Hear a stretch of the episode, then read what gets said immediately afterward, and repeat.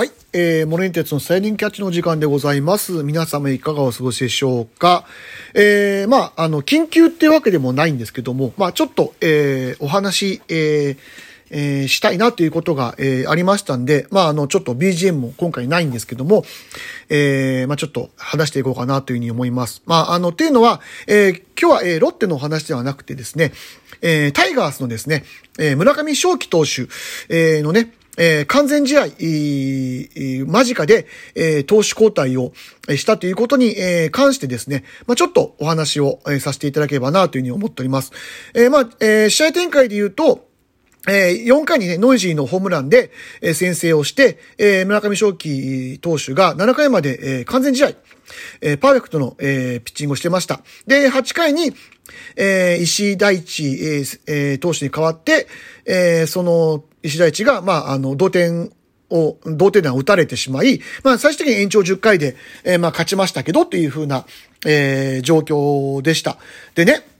えっ、ー、と、まあ、えー、内輪の話というかね、身内の話になってしまうんですけども、まあ、佐々木朗希、えー、投手も、えー、ね、えー、二度目の、えー、完全試合間近というところで、えー、井口監督が、えー、投手交代をしたということが、えー、去年ありました。はい。で、えっ、ー、と、まあ、あのまあ、結論から言うとですね、えー、僕はこの交代は全然ありだと思ってます。えー、まあ、理由はいろいろあるんで、まあ、一つずつちょっとお話をしていきたいというふうに思うんですが、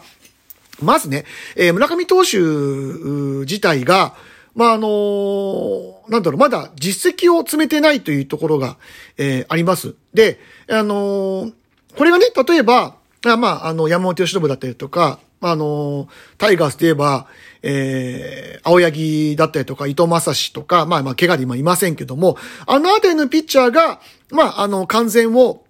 やれてるんであれば、まあ、あの、ある程度、あいけるとこまでいけって感じでやらせてたと思うんです。ただ、やっぱり村上投手に関して言うと、まあ、これから、ね、まあ、まだ若手でね、これから、えー、ローテを掴んでいかなければいけない投手の、まあ、扱いになってると思うんですよ。で、そうなった時に、あの、ここで無理されて、まあ、完全試合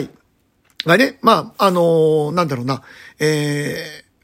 まあ、吉馬できたとしてもですよ。その後、やっぱある程度、あの、ローテーを、ローテーションをね、守ってくれる、えー、投手、で、計算できる投手になっていただかないと、まあ、ダメなわけじゃないですか。ね。その完全試合一回だけで燃え尽きても、まあ、あの、あの、なんだろう、首脳陣側としては困ってしまうわけなので、まあ、その部分において、まず、えー、投手交代いたし方なしというのもありますし、あと、やっぱり1-0っていうこの点差ですよね。で、佐々木朗希が、えっ、ー、と、完全試合やった時って、えっ、ー、と、5点差ついてたんですよ。なので、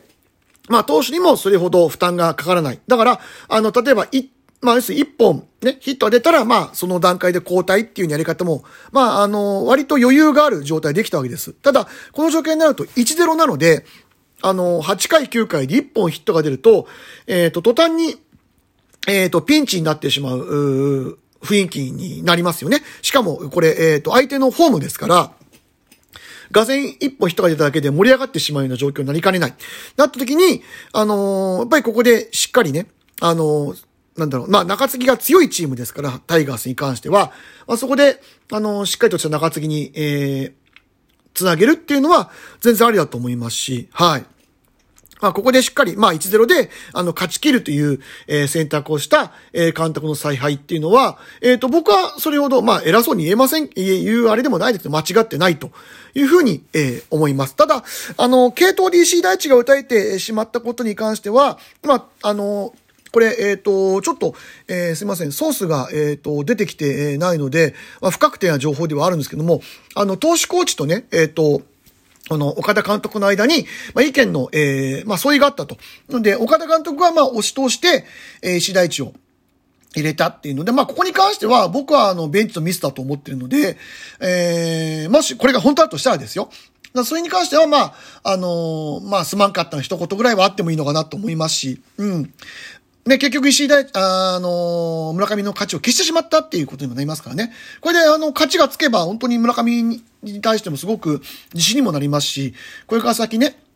先発なんて本当にいくら言ってもいいわけですから、その辺の自信、まあなんだろう、ローテーションに入っていくっていうところでの、あの、非常に、まあ、加点だったというふうには思うんですけど、まあこれがちょっと残念ができなかったっていうのがちょっと辛いなっていうふうに、えー、思います。はい。ただまあ、あの、その中で一つだけ苦言を呈させていただくとすれば、まあ、岡田監督の、やっぱりちょっと説明の仕方があまりうまくないというかですね。あの、まあ、もちろんそのマスコミがね、気に、き、切り、